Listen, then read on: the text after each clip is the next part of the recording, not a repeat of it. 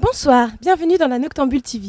Aujourd'hui, nous sommes du côté de Caen, où j'ai le plaisir de vous accueillir au Palacio. Tout d'abord, nous ferons la connaissance d'un des deux patrons de l'établissement, Jérôme. Ensuite, nous recevrons le DJ résident que la communauté du Noctambule connaît très bien. Il s'agit de Rolf Diman. Et enfin, c'est la deuxième fois qu'il nous fait le plaisir de venir nous voir. Son premier passage vous avait fortement marqué. Pour vous ce soir, Chris Kaiser. On y va?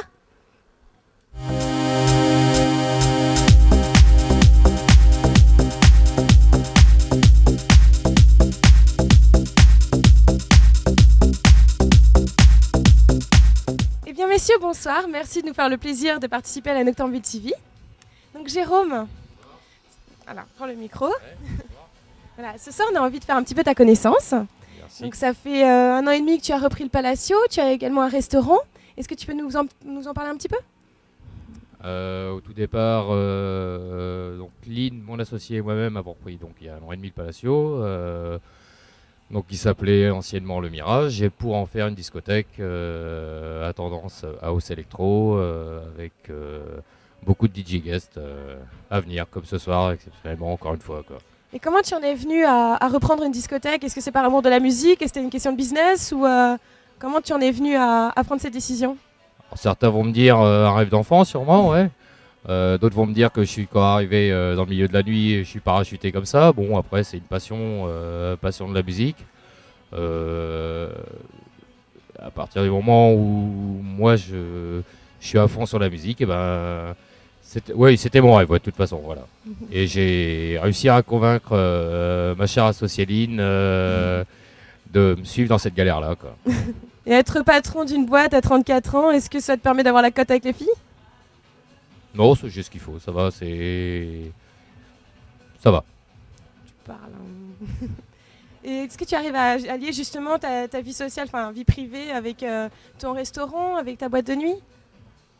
Vie sociale, je sais pas. euh, je pense qu'arrivé à mon âge, euh, on privilégie la vie professionnelle. Il y en a d'autres qui privilégient leur vie privée. Bah, moi, c'est le professionnel pour l'instant et... et on verra par la suite. Ton emploi du temps type, c'est quoi Euh, mon emploi du temps type, euh, ce sera euh, mon restaurant, la boîte de nuit, rattaque sur le restaurant le midi, le soir, boîte de nuit. Tu voilà travailles le temps, jour, la nuit, J'essaye au maximum. base de 3000 cafés par jour.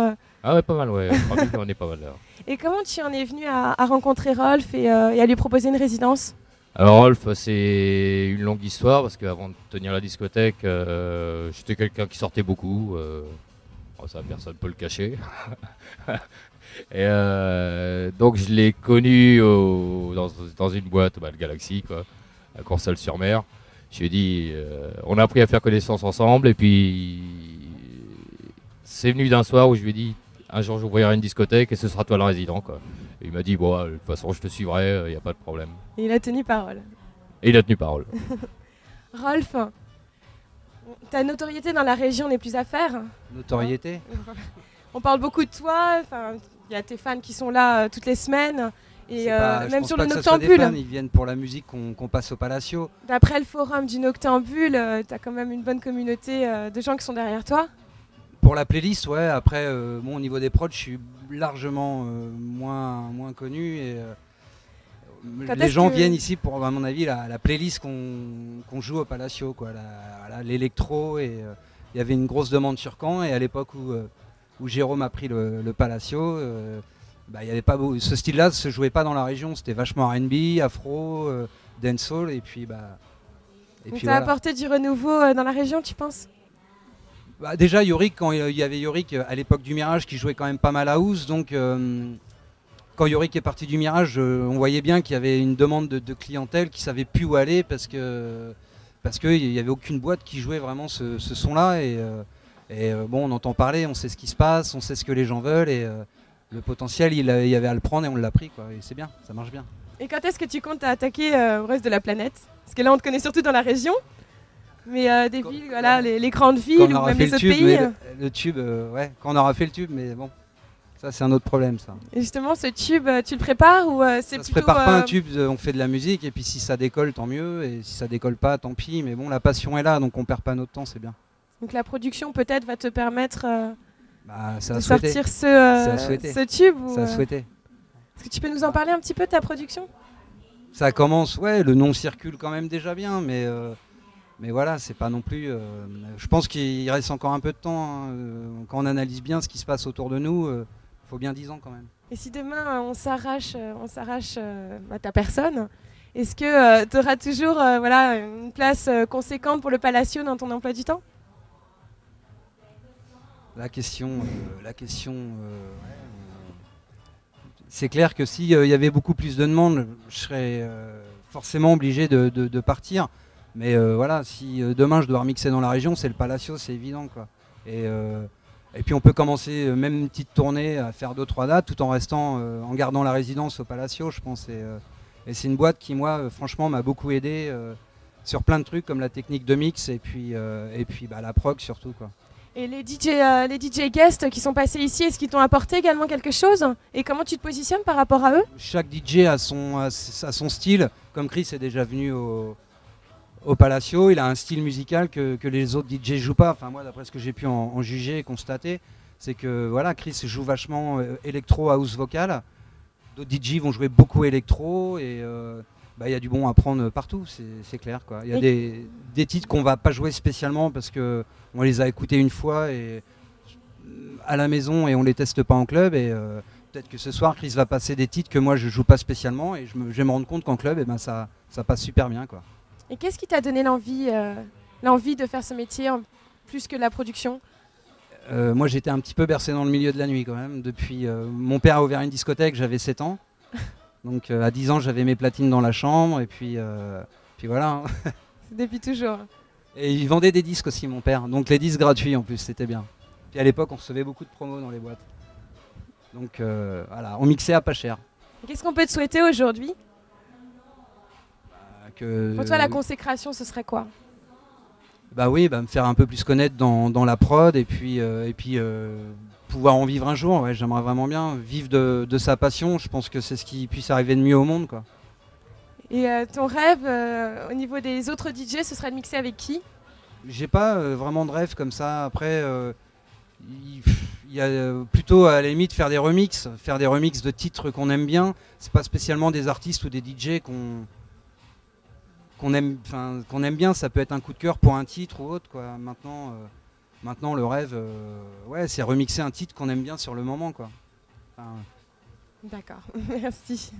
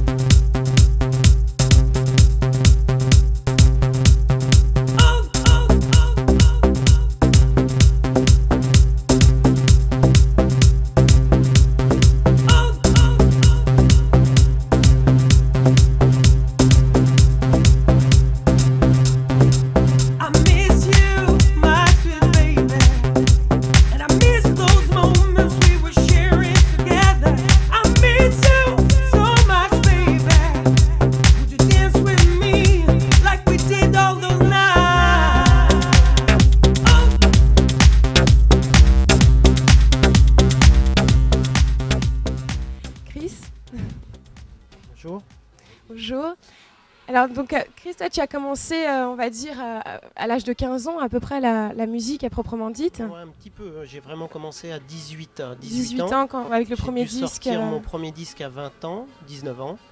Et après, j'ai eu un grand moment de flou parce que j'ai plusieurs passions un petit peu. Voilà, est-ce que tu peux nous parler un petit peu de ton parcours euh, qui est, Ouais, bah, j'aime bien euh, les moteurs, alors les voitures de sport, les motos. Et donc, euh, au bout d'un moment, il a fallu faire un choix. Et donc, le choix était la musique. Le plus fort, c'est la musique, depuis toujours. Et il m'a fallu un peu de temps pour euh, m'orienter. et donc, Dans qu'est-ce ma qui vie, s'est passé voilà, de, de Bah, 91 il s'est passé, c'est qu'en euh, fait, euh, en 2004, euh, j'ai acheté une maison. Et quand j'ai acheté une maison, je me suis- j'ai remarqué que je pouvais faire du bruit et puis embêter mes parents et les voisins. parce que C'était une maison de campagne un peu isolée. Et euh, tout a redémarré parce que j'ai entendu un titre à moi à la radio. Et je dis, mais ça c'est vieux. Et ça marchait à la radio. Donc il le jouait à la radio. Et là, je me suis dit, mais euh, c'est pas fini, faut, faut y aller là. Faut, faut vraiment faire ce que tu veux, mais à 100%. Et euh, tout le monde m'a un peu aidé. Et boum, j'ai rebranché toutes les vieilles machines. J'ai galéré un peu pendant euh, quelques mois. Et je, me suis, je me suis orienté sur la nouvelle musique parce que ça avait changé. Et entouré de quelques personnes que j'avais eues au début quand j'ai commencé. Et tout a été assez vite avec beaucoup de travail, beaucoup de travail. Parce que toi, tu es comme Rolf, tu, euh, tes parents aussi. euh, Oui, ils sont musiciens en fait. Ils n'ont pas de discothèque ni tout ça, mais j'ai toujours été euh, bercé dans le milieu. euh, mes parents font des shows, du, du bal depuis super longtemps. Donc c'est un peu la même chose, mais c'est pas, c'était pas l'époque du DJ quoi en fait. hein. C'était l'époque de l'orchestre, voilà. Et donc moi j'étais bercé depuis tout petit là-dedans. Et en plus, après, tu as créé tes propres labels. Oui, là- Pourquoi, pourquoi en avoir créé plusieurs? Pour euh, diversifier les styles hein, en fait. Parce que euh, si je sors quelque chose à un artiste qui ressemble pas à un autre euh, je peux pas le mettre sur le même label. C'est pas euh, bon ni pour l'artiste ni pour le label ni pour la musique Et pourquoi avoir fait le choix de créer un label justement pour, pour promouvoir les jeunes artistes?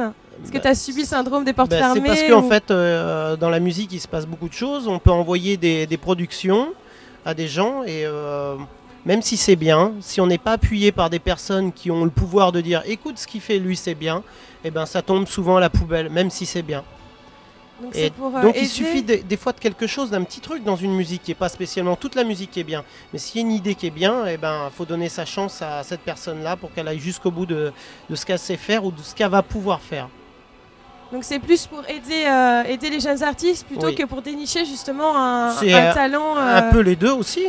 Les deux aussi, parce que l'indu- l'industrie du disque, c'est quand même une industrie. quoi. On va pas euh, signer des choses qui ne sont pas euh, quand même euh, ou bonnes ou qui sont dans la tendance.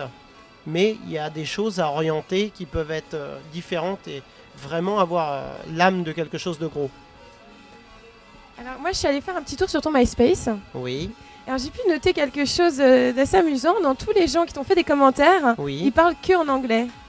Ben, que en fait, en France, moi euh, j'ai un gros truc. Ça a démarré en fait compte avec des gens autour de moi. Ça a démarré beaucoup plus à l'étranger qu'en France. Euh, en fait, en France, ça commence à démarrer. C'est tout jeune en France.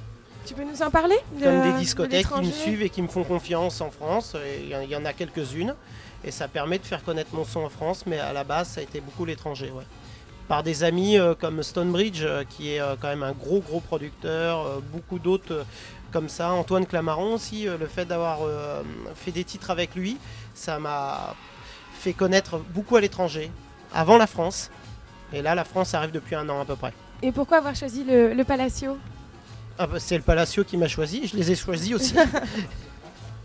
C'est la deuxième fois tu, que, Oui, que oui, tu parce viens. que euh, bah, après, je sais pas moi comment qu'ils l'ont ressenti, mais je trouve que la première fois était pas mal. Et moi, je me suis fait vraiment plaisir, j'ai eu une bonne réaction. euh, pourquoi pas deux fois Et c'est pour ça qu'on est là ce soir.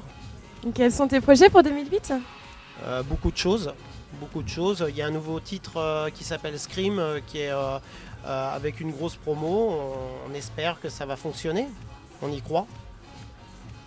Il y a beaucoup d'autres choses. J'ai fait beaucoup de choses avec des chanteuses, Linda Newman, Rita Campbell.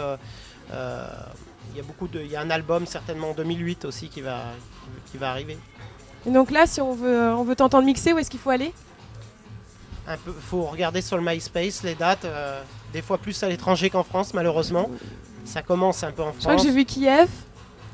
Oui, Kiev. Kiev, euh, dernièrement. Auxerre. Là, il va avoir une résidence normalement dans une discothèque à Chalon, à Chalon. le Papaye. Donc là, il va avoir une soirée branchée tous les jeudis. Donc là, les gens vont pouvoir me retrouver vraiment tous les jeudis. Et peut-être euh, d'autres soirées aussi en France. On, a- on est, on est sur des, des projets en France. D'accord. Voilà, Je vais quand même laisser la, la parole euh, au public, hein, pas de qui a problème. certainement une question à poser. Bonsoir. Bonsoir. Donc, euh, je voulais savoir, Rodolphe, euh, quelle a été ta réaction le jour où tu as découvert I Miss You? Voilà, alors, I Miss You, c'est un titre euh, que Sébastien Drum m'avait donné, qui n'était pas sorti et qui est toujours pas sorti encore, il y a un bout de temps. Au moins deux ans et demi, deux ans, je sais plus. Il y a un bout de temps, il y a au moins deux ans, je crois. Et euh, il me filait ça dans un pack euh, de, de promo qu'il avait. Et euh, bah, c'est un truc que je, jouais depuis longtemps. Et donc récemment, Sébastien Drum a monté son label. Et donc j'ai su que le Missio n'était pas sorti. Seb m'a dit on va le signer. et il faut absolument qu'on remixe ce titre. Et puis, puis voilà, on l'a remixé. C'est qu'on l'aimait vraiment bien.